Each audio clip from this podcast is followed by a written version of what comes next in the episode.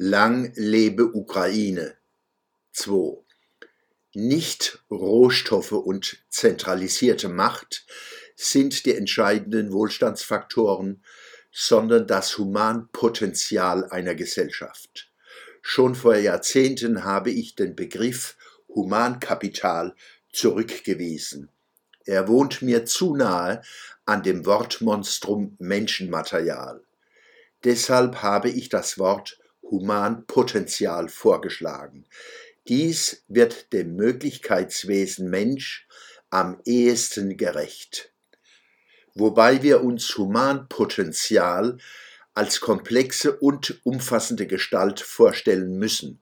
Es geht nicht nur um technisch-ökonomische Fähigkeiten und Fertigkeiten, vielmehr um Qualitäten, die einen modernen, aufgeklärten Menschen und eine ebensolche Gesellschaft auszeichnen sollten. Fleiß und Bildungswille, Mut, Kritik zu üben und Kritik anzunehmen, individuelle und kollektive Resilienz, Solidarisierungsvermögen, Selbstachtung und Achtung vor der Würde der anderen, starker Freiheits- und Verantwortungswille und die Bereitschaft, Andersdenkende nicht auszugrenzen, sondern zu beschützen, aus Solidarität und aus eigenem Interesse. Wenn ich Kulturen zu verstehen suche, gilt mein besonderes Augenmerk dem Humanpotenzial und wie in den Prozessen der Machtentfaltung und Machtkontrolle damit umgegangen wird. Beispiel Russland wenn die dortigen Machteliten sich der Förderung russischer Humanpotenziale widmen würden, statt dieses systematisch zu unterdrücken, wäre Russland ein attraktives Land, zu dem seine Nachbarvölker ebenso wie Menschen in Not hinstreben würden, statt sich von ihm abzuwenden. Wieso erscheint es uns so selbstverständlich, wie wenig anziehend dieses überaus reiche und große Land mit seinen bemerkenswerten Kulturen auf andere Völker wirkt.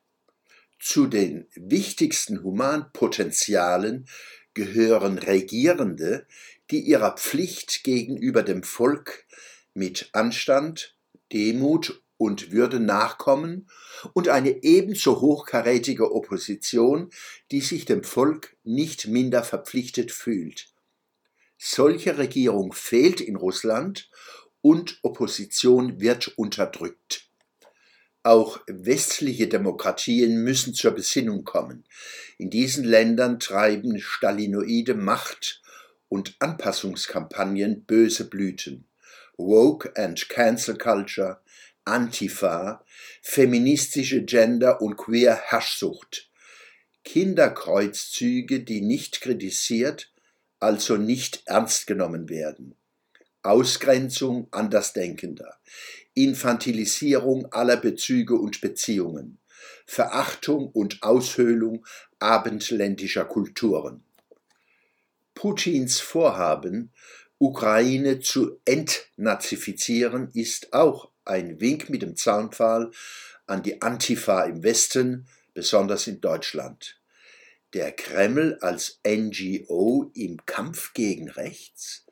Wladimir Wladimirowitsch Putin auf Tournee mit jenem Schreihals, der in die Mikrofone brüllt, dass die Lautsprecher klirren, keinen Millimeter nach rechts, keinen einzigen Millimeter nach rechts. Das hat doch was, oder? Ich verneige mich vor den Frauen und Männern in Ukraine. Sie verteidigen ihr Land, ihre Städte, ihre Dörfer und ihre Familien. Dabei werden sie auch getragen von klassischen männlich-weiblichen Rollenmustern. Diese beschämen ihre je besondere und gemeinsame Würde nicht, im Gegenteil, sie stärken die Menschen und festigen ihre Widerstandskraft. Vielleicht trägt der Angriff des stalinistisch-kapitalistischen Despoten Putin auf Ukraine dazu bei, dass auch wir wieder lernen, Wichtiges von Läppischem zu unterscheiden.